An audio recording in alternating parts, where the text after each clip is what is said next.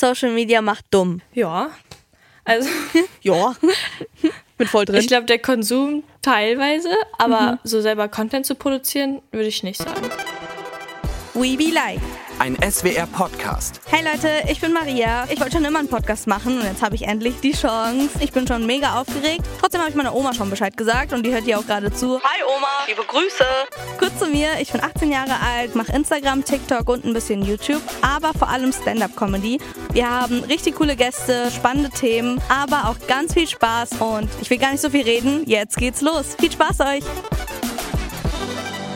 Hey Leute, willkommen zur ersten Folge We Be Like. Das heutige Thema ist Social Media und da bin ich ja auch ein bisschen drin. Ich mache seit zwei Jahren jetzt ein bisschen Instagram und TikTok und ich bin da relativ neu. Ich habe noch nicht so viel mit Hate zum Beispiel erfahren, aber da kann unsere zwei Gäste heute ein bisschen mehr erzählen. Der erste Gast ist Jackie Ellis. Sie macht schon seitdem sie zwölf ist Social Media und mit ihr rede ich so ein bisschen, was so die Folgen sind, was sie alles erlebt hat.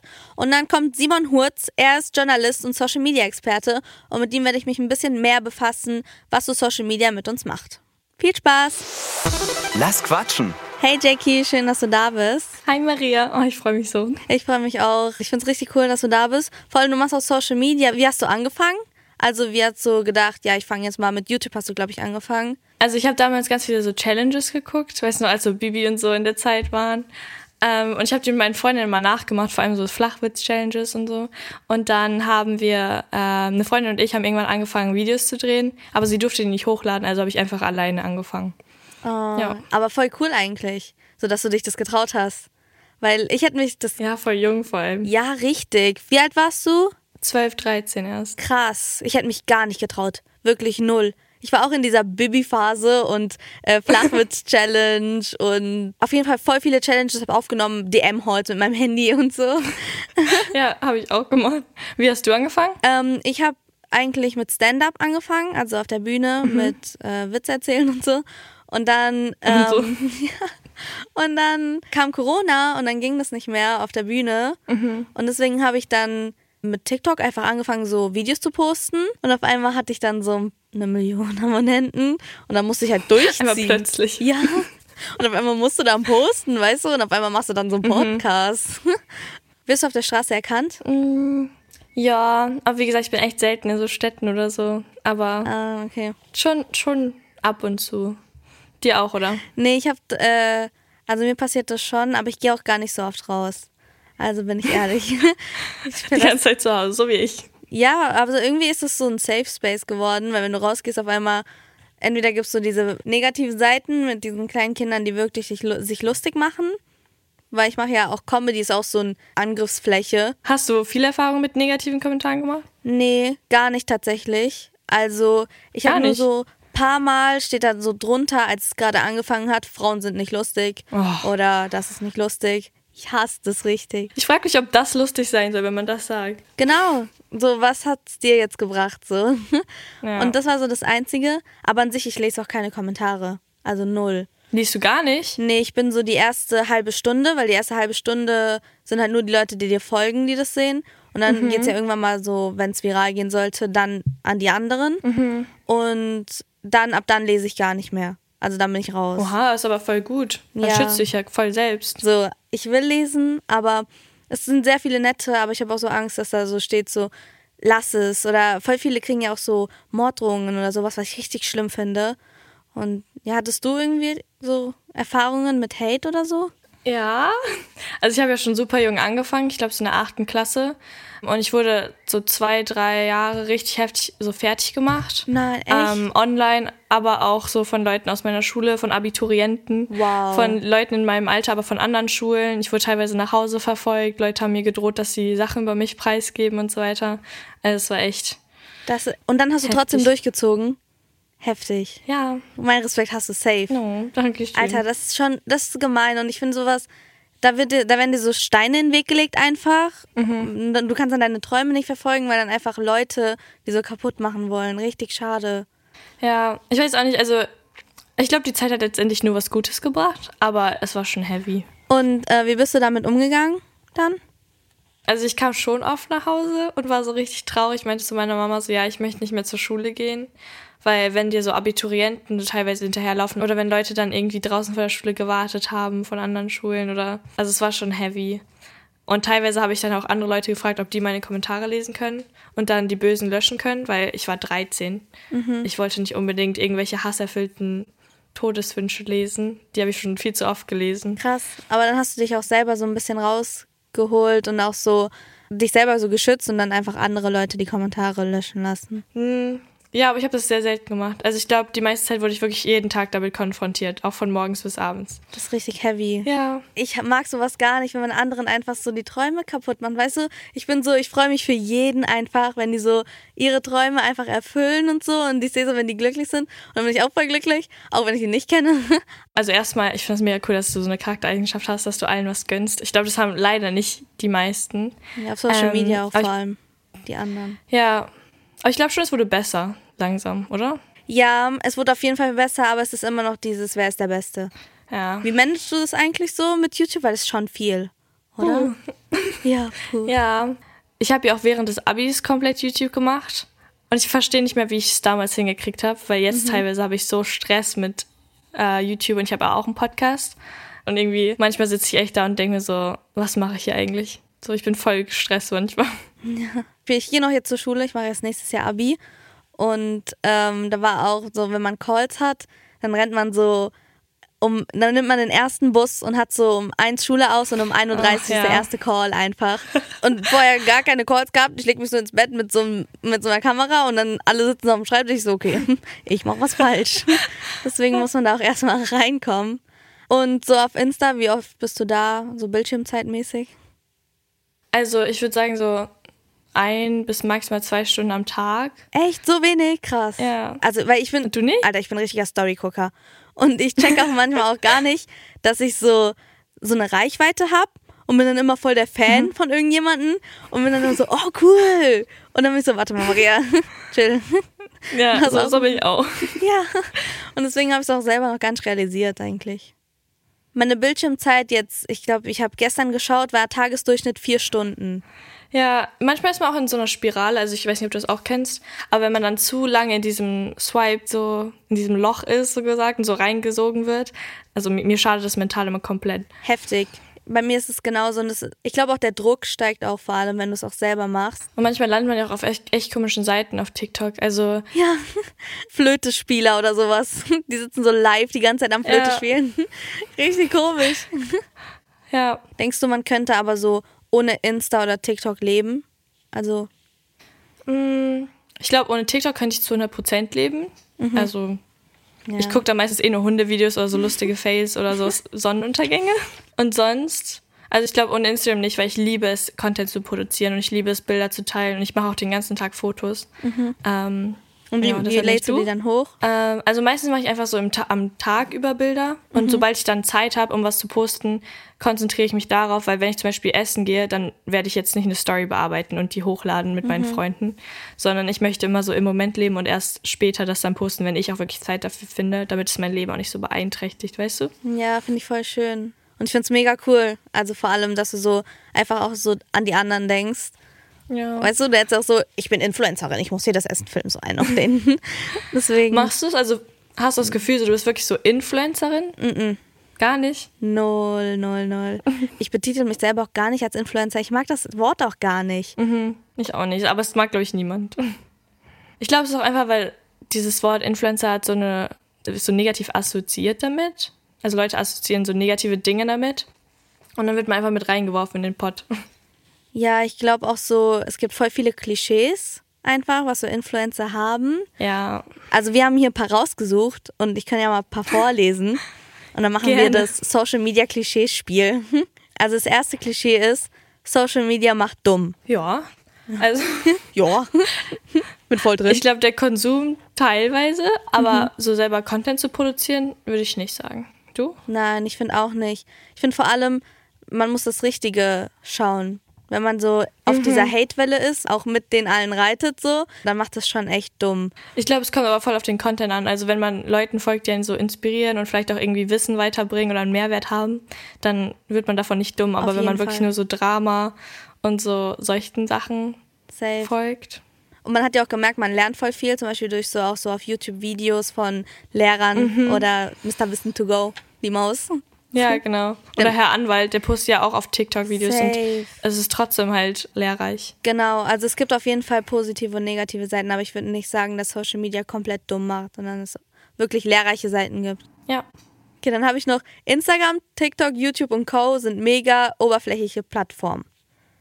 Also ich sage immer, es kommt darauf an, was man draus macht. Also wenn du Leuten folgst, die oberflächliche Werte haben und die so drauf sind, dann zu 100 Prozent. Aber wenn du Menschen folgst, die auch andere Ansichten haben und andere Werte vermitteln, dann gar nicht, oder? Nee, ich finde auch. Also es ist immer alles, was man draus macht. Und äh, hattest du vielleicht so persönliche Veränderungen wegen Social Media oder wie du dich selbst einfach verändert hast? Ich mache es ja seit sieben Jahren oder seit, ja, seit sechs, sieben Jahren. Und ich bin halt mit Social Media aufgewachsen, deshalb wüsste ich nicht, wie ich ohne Social Media bin.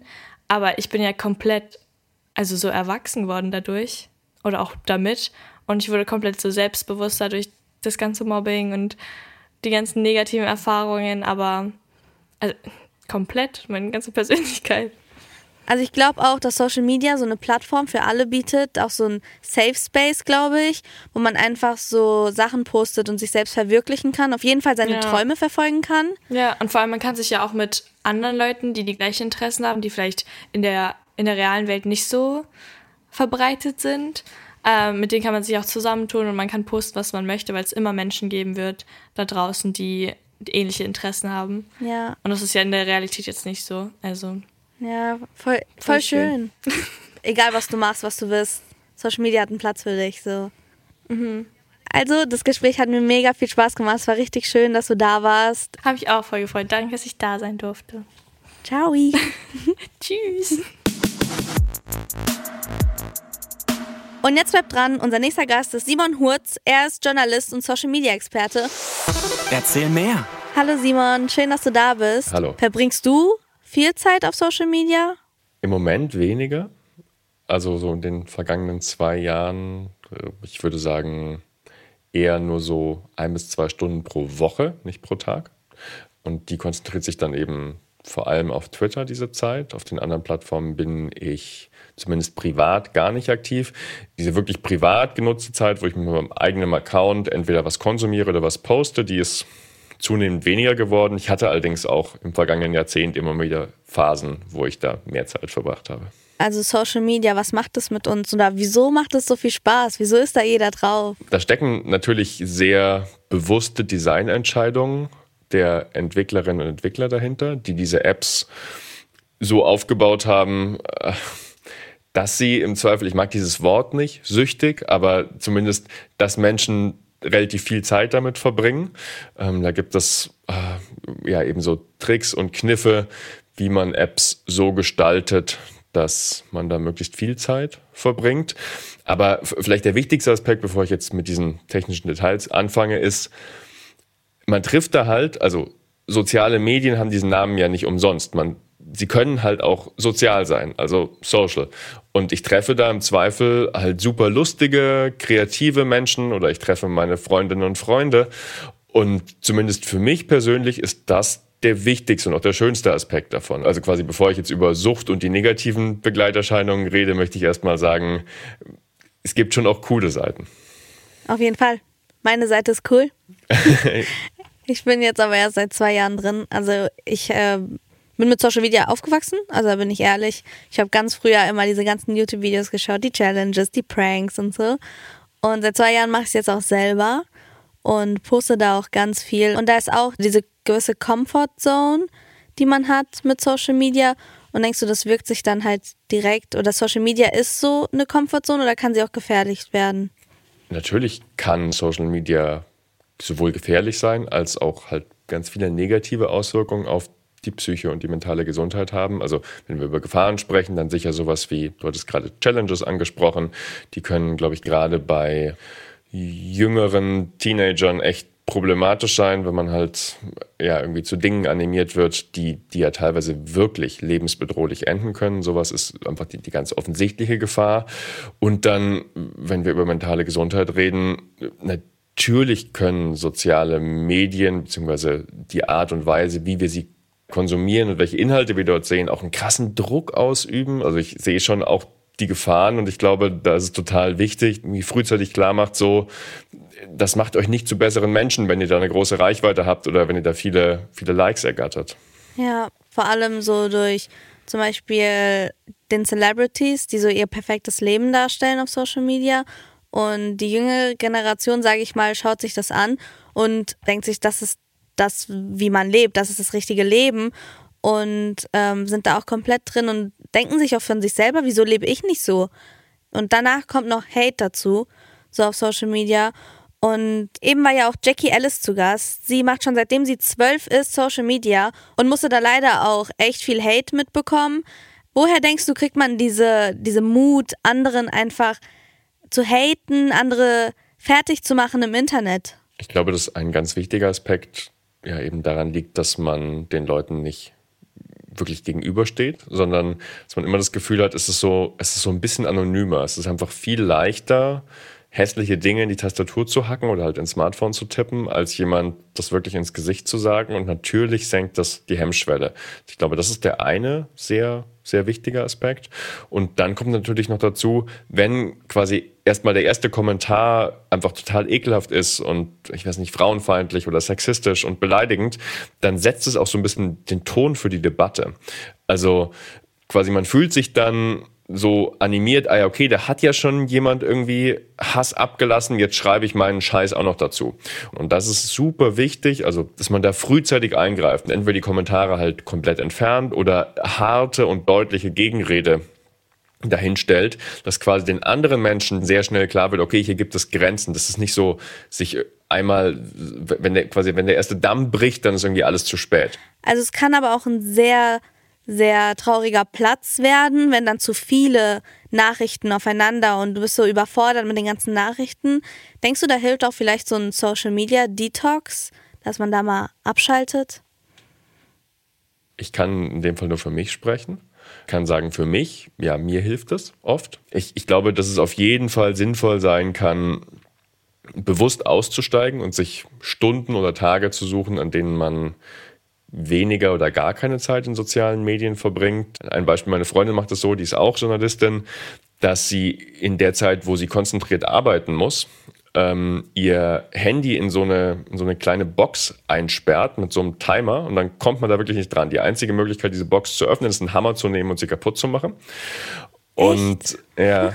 Wie krass. Und tatsächlich, es macht halt psychisch doch einen Unterschied, ob du weißt, ich komme da gar nicht dran oder ob du nur weißt, es liegt im Nebenzimmer, aber ich könnte es jetzt doch in die Hand nehmen und gucken, ob irgendwelche Benachrichtigungen ja, da sind. Das ist richtig und cool. Das dann halt so, genau, so komplett zu verbannen, ist ganz gut. Genauso, vielleicht auch einfach mal, wenn man, wenn man aus dem Haus geht, es mal zu Hause liegen lassen und dann schauen, was macht es eigentlich mit einem. Ja, ich finde das eine richtig gute Idee. Vor allem, ich bin so ein Mensch, ich habe immer mein Handy dabei, auch wenn ich es nicht nutze. Ähm, ich habe irgendwie das Gefühl, mir fehlt sonst irgendwas. Ich vergesse nie mein Handy.